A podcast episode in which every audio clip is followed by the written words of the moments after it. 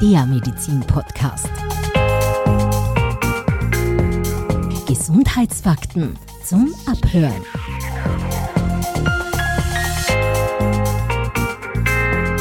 Spezialisten klären auf. Von und mit Nicole Maria Mack.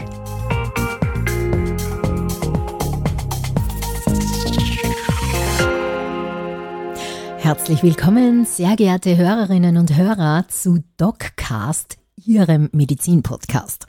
Schön, dass Sie mit dabei sind. Heute zu unserer ersten Folge mit Gast habe ich die Gynäkologin Frau Dr. Brigitte Bruckenberger gewinnen können, worüber ich mich wirklich sehr freue, denn sie glänzt nicht nur durch ihre hervorragende Kompetenz, sondern auch durch ihre Empathie und ihr Einfühlungsvermögen, wo ich finde, dass das ein sehr wichtiger Faktor ist, gerade in einem sehr sensiblen Bereich. Sie hat eine Wahlarztordination in Lambach und vertritt auch zusätzlich noch in einer Kassenordination. Heute aber spreche ich mit ihr über ein sehr brisantes Frauenthema. Herzlich willkommen, Frau Dr. Brockenberger. Ja, hallo, danke vielmals für die Einladung und danke, dass ich heute bei dir Gast sein darf. Sehr, sehr gerne. Und äh, das ist ja quasi heute bei der Premiere, ja? Bei der Premiere, ja. Super. Genau. Es ehrt mich. Da wir Frauen mit vielen Themen ja oftmals sogar monatlich schmerzhaft äh, konfrontiert werden, ich steige gleich direkt jetzt in Medias Res, dachte ich mir wirklich, es ist an der Zeit, äh, hier auch auf einer Plattform wie dieser Klartext zu sprechen. Nicht nur in verschiedenen anderen Bereichen, die wir in Zukunft behandeln werden, sondern vor allem jetzt auch bei unserem Thema, also Tabus anzusprechen und einige Fragen heute auch zum Thema Endometriose zu klären. Denn in Österreich sind bis zu 300.000 Frauen davon betroffen. Also wirklich unglaublich viel. Das heißt, rund jede zehnte Frau. Die Dunkelziffer ist auch sehr hoch. Ja, wie jeder weiß es ja nicht, dass er an Endometriose leidet. Jetzt mal gleich zu Beginn äh, wollen wir erklären, ganz simpel, wenn es geht, so wie wenn ich eine Patientin wäre, also ein Laie. Was ist denn Endometriose überhaupt? Mhm. Kurz zum Namen Endometriose muss man erklären, das Endometrium, woher sich der Name herleitet, ist die Gebärmutterschleimhaut, die mhm. in der Gebärmutterhöhle vorkommt und dann im Rahmen der Regelblutung abgeblutet wird. Mhm. Und bei der Endometriose kommt diese Gebärmutterschleimhaut auch außerhalb der Gebärmutterhöhle vor. Das kann jetzt einerseits im Bauchraum sein, am Bauchfell. Das Bauchfell ist die dünne Haut, die quasi alle Organe im Bauchraum überzieht und auch die Bauchwand innen äh, bedeckt. Ähm, das kann jetzt quasi im kleinen Becken sein, aber auch am Darm, an, mhm. an der Gebärmutter, an den Eierstöcken oder auch in den Eierstöcken, wo es dann, dann ganz klassischerweise zu diesen Endometriose-Zysten kommt. Also das nennt man auch Endometriome oder Schokoladezysten. Kann aber auch an der Leber, am Zwerchfell, zum Teil aber auch weiter weg in der Lunge und mhm. in anderen Organen vorkommen. Hört sich richtig aggressiv an eigentlich. Wie, be wie bemerke ich das jetzt als Patientin, dass ich Endometriose habe? Welche Symptome habe ich da? Das Hauptsymptom ist sicher starke, heftige Schmerzen während der Regelblutung, Dysmenorrhoe. Mhm. Ja.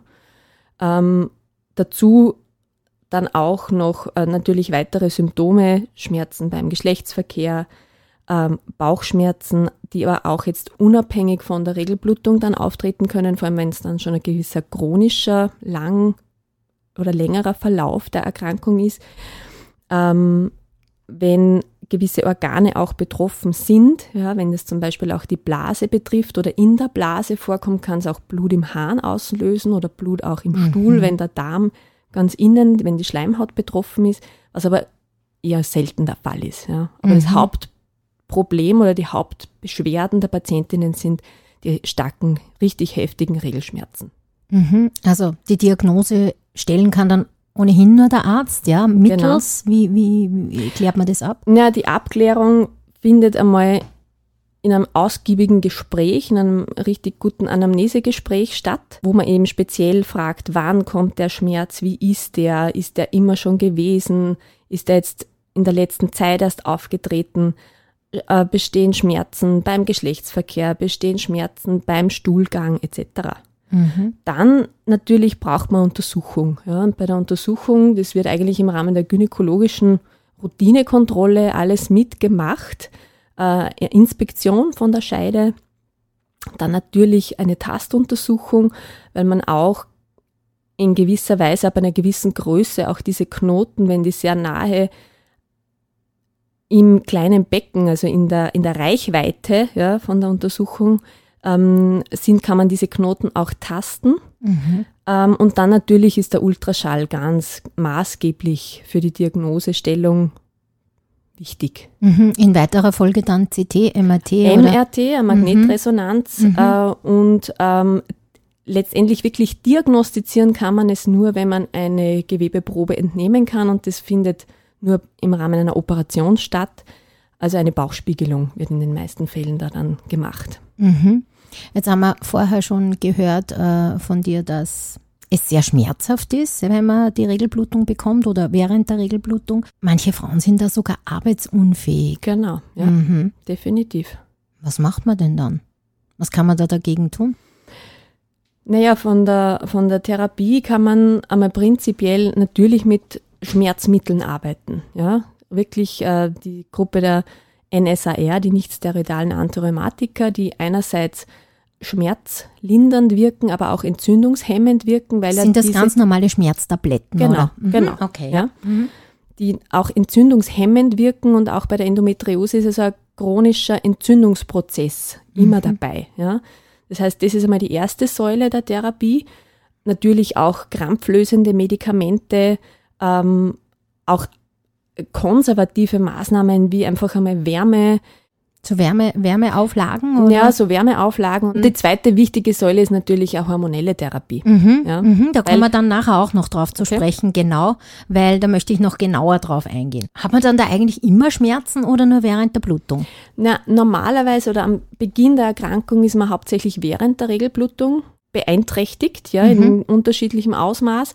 Aber je länger die Erkrankung besteht, umso zyklusunabhängiger sind die Schmerzen und mhm. können zum Teil dann auch chronische Schmerzen verursachen, weil natürlich diese Erkrankung eine chronische Erkrankung ist, die dann auch ihre Spuren hinterlässt mit Verwachsungen etc. Und auch wenn dann vielleicht durch diese Knoten und durch diese Vernarbungen auch andere Organe mit betroffen werden, dass dann der Darm zum Beispiel am, an der Gebärmutter festgewachsen ist, ja, mhm. dann ist das natürlich auch eine gewisse Schmerzursache. Ja, ja, ist eh klar. Also jetzt haben wir gerade eben schon gesprochen über die Hormone. Gäbe es auch noch andere Verhütungsmittel, hormonelle Verhütungsmittel, die die Schmerzen lindern oder ist es nur möglich in Form von Hormonen über die Pille äh, zum Beispiel? Nein, es, es, ist natürlich die, die Pille, da gibt es ja die zwei großen äh, Gruppen mit der kombinierten klassischen Pille als Verhütungsmittel und die umgangssprachlich auch genannten Minipillen, die quasi die östrogenfreien Pillen sind. Ähm, es gibt auch für die Endometriose ist mm, eigentlich ein ähm, Gestagenpräparat offiziell als Endometriose-Therapie zugelassen, das aber nicht als Verhütungsmittel zugelassen ist. Mhm, das ist verstehe. die Krux. Mhm. Ähm, aber es, man kann jetzt diese Hormone nicht nur in Form von Tabletten zuführen, sondern es ist genauso auch eine Hormonspirale zum Beispiel möglich. Okay, mhm. das wollte ich wissen, genau. Diese Schleimhaut Inseln, wo auch immer sie sind, reagieren ganz normal wie die Originalschleimhaut in der Gebärmutterhöhle mit. Das heißt, die, Schleimhaut baut sich auf und wird dann bei der Regelblutung abgestoßen. Ja? Und diese Schleimhautinseln reagieren gleich mit. Und mhm. wenn diese Schleimhaut dann nicht abgestoßen werden kann, ja, sondern wie es zum Beispiel beim Eierstock oft ist, dass sich dann Zysten bilden, ja, dann wird diese Zyste kontinuierlich mit jeder Blutung ein bisschen größer. Und somit hat man dann am Anfang vielleicht eine kleine Zyste, die man gar nicht spürt. Und wenn die Zyste aber dann einmal vier, fünf Zentimeter groß ist, ja, gefüllt von altem Blut, darum sagt man auch zu diesen Endometriomen Schokoladezysten, mhm, weil wenn man die dann aufschneidet dunkel. bei der mhm. OP, dann kommt da richtig so eine schokoladeartige so wie eine Schmierblutung. Substanz heraus. Na wirklich, das ist ganz dunkelbraun, mhm. wie, wie eine flüssige Schokolade. Ab wann muss man denn operieren? Ab wann geht es denn gar nicht mehr ohne? Das ist eigentlich total individuell verschieden. Man kann jetzt nicht sagen, wann äh, ausgeprägter Befund vorhanden ist, ist das gleichzusetzen mit, ein, mit einer ausgeprägten Symptomatik. Ja? Mhm. Also es heißt nicht, weil ich keinen großen, keine großen Knoten oder irgendwas habe, habe ich deswegen auch sicher keine großen Schmerzen, sondern es kann auch ein ganz ein minimaler Befall extreme Beschwerden machen. Also das die die Behandlungs Strategie richtet sich total nach dem Beschwerdebild der Patientin. Mhm, genau. Mhm. Also man kann nicht sagen. Individuell halt einfach. Genau. Wie es wer empfindet. Maßgeschneidert. Ja. Mhm, okay. Ähm, jetzt habe ich schon gehört, dass manche Frauen öfter operieren gehen müssen. Genau. Es ist eine chronische Erkrankung. Mhm. Es ist eine gutartige Erkrankung. Also es ist kein Krebs, aber es ist eine chronische Erkrankung, die, wenn man sie nicht behandelt, fortschreitet. Ja? Und mhm. wenn diese Wucherungen dann, eh wie ich vorher schon gesagt habe, Ausmaße annehmen, dass andere Organe mit betroffen werden, wenn der Darm dann mit betroffen wird, kann das ähm, dann dementsprechend auch starke Beschwerden machen und dass das dann zum Teil auch notwendig ist, dass man ein Stück vom Darm entfernt oder auch wenn die Beckenwand betroffen ist und der Harnleiter von einem Endometriose-Knoten ummantelt wird, dann kann es zu einer Verengung des Harnleiters kommen, bis das gar nichts mehr durchkommt und dann also Stenose. genau und dann mhm. nimmt natürlich die Niere dementsprechenden Schaden. Ja, okay. Also das ist auch ein, ein nicht rein gynäkologisches Problem, sondern das sind auch die anderen äh, Fachgebiete, Chirurgie, Urologie. Auch betroffen, auch beteiligt, maßgeblich beteiligt, dann beteiligt und muss man auch bei einer Operationsplanung mhm. alle Eventualitäten berücksichtigen. Mhm. Ja. Also auf gut Deutsch. Multidisziplinär. Gibt, ja, okay. Mhm. Äh, auf gut Deutsch, es gibt keine Heilung. Es gibt keine Heilung. Ne? Mhm. Es gibt auch, hm. das Problem ist, dass man nicht genau weiß, warum dass man an Endometriose erkrankt. Und dadurch gibt es auch keine, keinen Ansatz für eine Heilung. Ja. Mhm. Es gibt unterschiedliche Theorien, aber die sind letztendlich alle noch nicht ganz klar. Jetzt haben wir über die Operation gesprochen und über die Hormone. Gibt es da vielleicht jetzt dann noch alternativ irgendwas, so wie wir eingangs schon gesprochen haben, ähm, eventuell ähm, Wärme, Schmerztabletten? Ich spreche jetzt zum Beispiel von äh, Physiotherapie, Natürlich, Osteopathie, genau, Yoga, ja. irgend sowas in der Richtung. Sicher. Versuchen kann man sage ich immer alles, alles ja. ja. Sei es jetzt beginnend bei der TCM und chinesischen Kräutertherapie mhm. über Homöopathie oder Kräuterheilkunde, dann natürlich auch Massage, Physiotherapie, Akupunktur, Akupunktur, Shiatsu, Osteopathie, Yoga, gewisse natürlich sportliche Aktivität, aber dann letztendlich, weil das so eine chronische Erkrankung ist und dementsprechend auch psychisch belastet, ähm, ist natürlich auch eine Psychotherapie, autogenes Training, Meditation etc. sicher von Vorteil. Man kann auch ein bisschen mit der Ernährung probieren, mhm. ähm, gewisse Substanzklassen zu meiden. Generell gilt wenig Zucker, wenig Alkohol, äh, wenig oder, oder, rotes Fleisch meiden, eher weißes Fleisch, viel Gemüse, viel Obst, Meeresfrüchte, mhm. ähm, Soja, kaltgepresste Öle und so, das, das steht alles auf der, auf der guten Liste quasi, ja. Mhm. Tierische Fette, Salz, Süßigkeiten, das sollte man alles meiden. Ja. ja. das ist aber eh oft, also Zucker weiß man ist der Nährboden für jede genau. Krankheit. Äh, ähm, genau. ähm, ich habe auch einen Artikel gelesen, äh, weil du jetzt gerade angesprochen hast, den Fleischkonsum ein bisschen, also insbesondere rotes Fleisch, weil es äh, Fleisch und Wurst äh, ja viele entzündungsfördernde Stoffe mhm, mhm. enthalten. Äh, das ähm, glaube schon, dass da jetzt vielleicht die Wissenschaft, da gibt es halt einfach eine Empfehlung, oder? Genau. Dass die Wissenschaft noch nicht genau. belegt hat, sondern dass man sagt, probiert, man muss das, glaube ich, sowieso jeder ein bisschen individuell ausprobieren. Sowieso. Das weiß mhm. man, das weiß man eh. Und gerade mhm. wenn man Erkrankung hat, ich glaube, dann kann man eh ganz gut in sich hineinspüren und, und herausfinden, was einem selber gut tut und was nicht. Genau. Mhm. Ja, also ist eigentlich unglaublich, die, ich bin Gott sei Dank nicht selbst davon betroffen, aber die Damen, die Frauen, die davon betroffen sind, das ist ja dann mehr oder weniger ein lebenslanger Leidensweg. Also mhm, mhm. ähm, gut, dass du es auch angesprochen hast, ähm, das Thema Psyche gibt es auch ganz tolle Möglichkeiten, äh, Schmerztherapien, psychologisch, psychotherapeutisch, wie auch immer, begleitet oder psychologische, psychosoziale Beratung äh, kann da auch sehr gut helfen, weil man mit einem guten Mindset mit einem Schmerz einfach besser ja, umgehen kann. Definitiv, ja. Und das ist, glaube ich, ganz wichtig, dass man das nicht außer Acht lässt. Ja. In diesem Fall. Und auch die psychischen Begleiterscheinungen, nämlich auch ähm, zum Beispiel, ich habe jetzt weniger Lust auf Sex, Probleme dann in der Partnerschaft, ähm, ich bin total eingeschränkt, ich habe vielleicht auch Angst vor der Krankheit, was bringt mir das jetzt in der Zukunft, wie oft muss ich noch operieren gehen, äh, werden Teile vom Darm resortiert, äh, geht es auf die Lunge, was auch immer, das ist ja alles sehr ungewiss. Ja? Also das Genau, setzt ja. sicher der Psyche zu. Ja.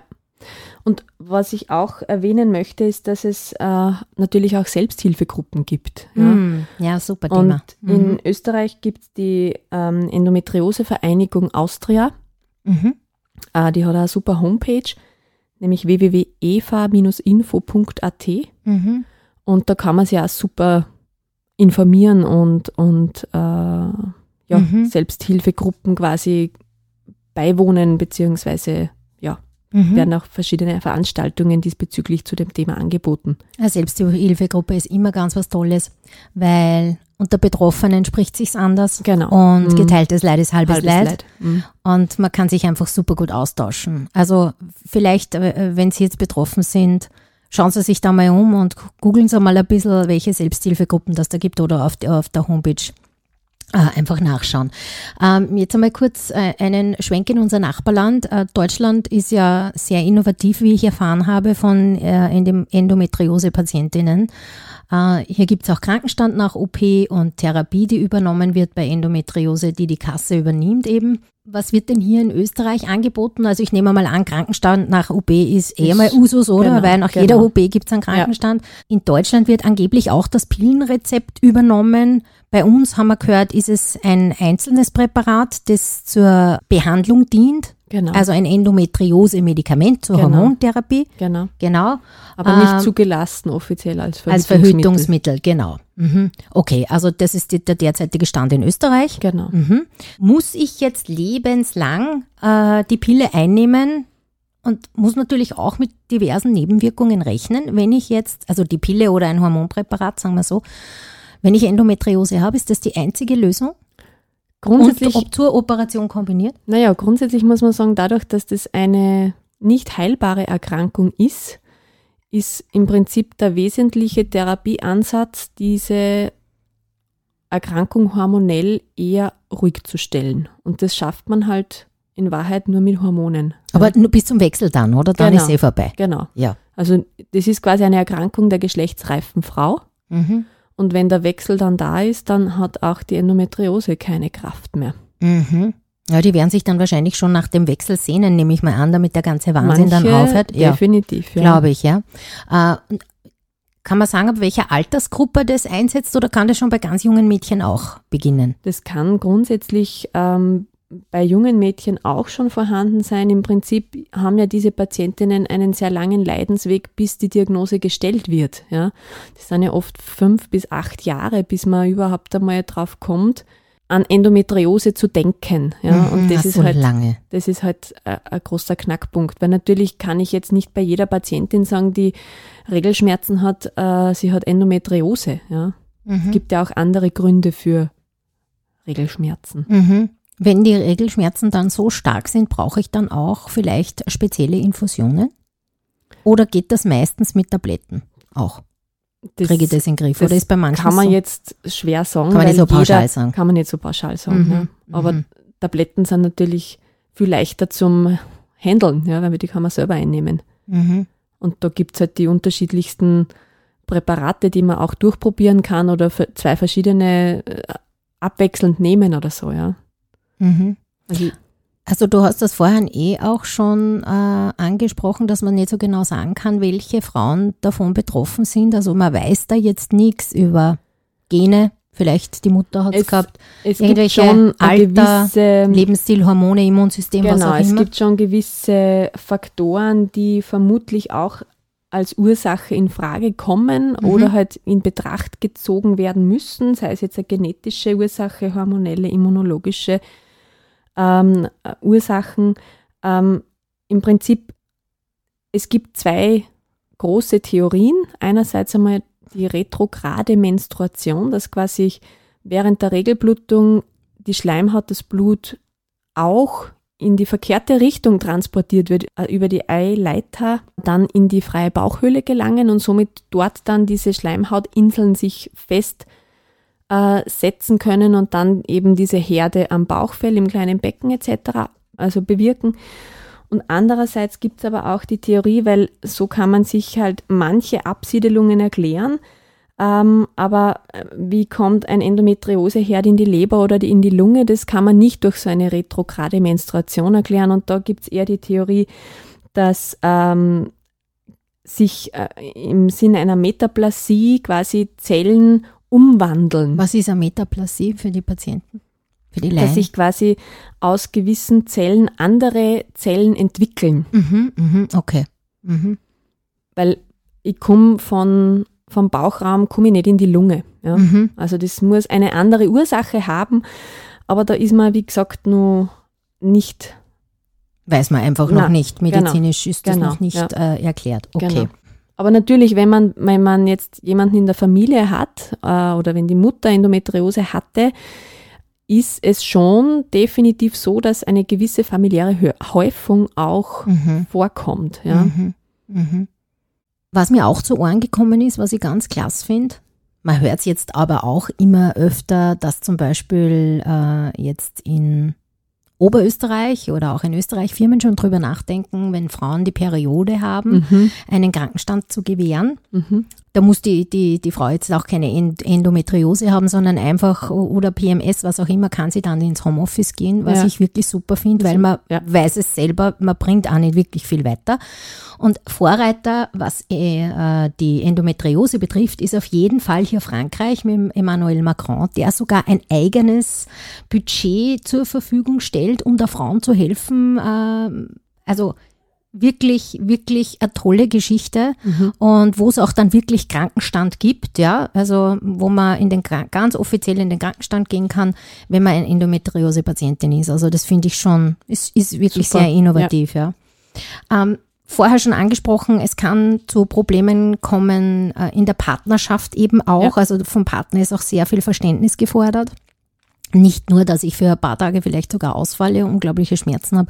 Mir hat der Patientin auch erzählt, sie kann teilweise nicht einmal auf ihren linken Fuß, also auf ihr linkes Bein steigen, weil sie solche Schmerzen mhm, hat. Mhm. Äh, geschweige denn äh, Lust auf Sex hat, beziehungsweise dann oft auch ein Kinderwunsch da ist genau, und Kinderlosigkeit, ist, aber das, ist das, Thema ist. Das zweite große Thema, was einfach bei der Endometriose ja. häufig ist, dass die Patientinnen schwer schwanger werden. Ja aufgrund dieser Erkrankung und oft dann die Hilfe einer Kinderwunschklinik nötig ist, dass man schwanger wird. Ja. Okay, ich meine, es gibt ja Gott sei Dank Unterstützung, obwohl dieser Weg auch nicht gerade ein Zuckerschlecken ist, ja. äh, hormonell aufgebaut zu werden ähm, von außen und dann, äh, aber es gibt trotzdem die Möglichkeit, ja. mhm, dass diese Frauen schwanger werden können. Genau. Mhm. Du hast vorher schon angesprochen, in Österreich gibt es eine tolle Website. Können wir es nochmal wiederholen? Ähm, Eva. Ja, www.eva-info.at. Eva-info.at. Und ähm, noch einmal nach Deutschland. Deutschland hat auch eine ganz tolle App, die sogenannte Endo-App. Da gibt es auch eine Insta-Seite. Endo-App heißt die, da kann man auch folgen, wenn man mhm. will. Und da werden immer ganz viele, ich habe es mir auch angeschaut, da gibt es ganz viele brisante Fragen und Frauen äh, und, und auch Spezialisten, die darüber aufklären. Also wenn man will, kann man sich das auch über die Social Medias anschauen. Ja, also ein sehr interessantes Thema, wirklich unglaublich, wie viele Frauen betroffen sind. Also deshalb darf man hier unbedingt drüber sprechen, äh, wenn Sie das jetzt hören. Und genau aus dem Grund macht man ja auch so einen Podcast. Sollten Sie eine Freundin haben oder eine Bekannte, vielleicht können Sie es auch darauf aufmerksam machen und sagen, möchtest du das vielleicht mal abklären und oder mit deinem Gynäkologen oder deiner Gynäkologin drüber sprechen. Ähm, ich bedanke mich jetzt sehr herzlich bei Frau Dr. Bruckenberger. Danke, dass du dir Zeit genommen hast. Bitte gerne. Äh, um mit mir über dieses wichtige Thema zu sprechen. Äh, wir hoffen eben, wir konnten hier etwas Aufklärung und Verständnis schaffen.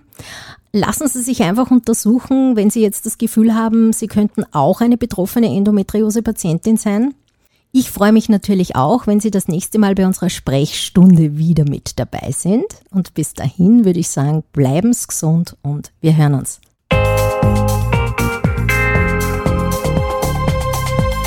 DocCast, der Medizin-Podcast. Gesundheitsfakten zum Abhören.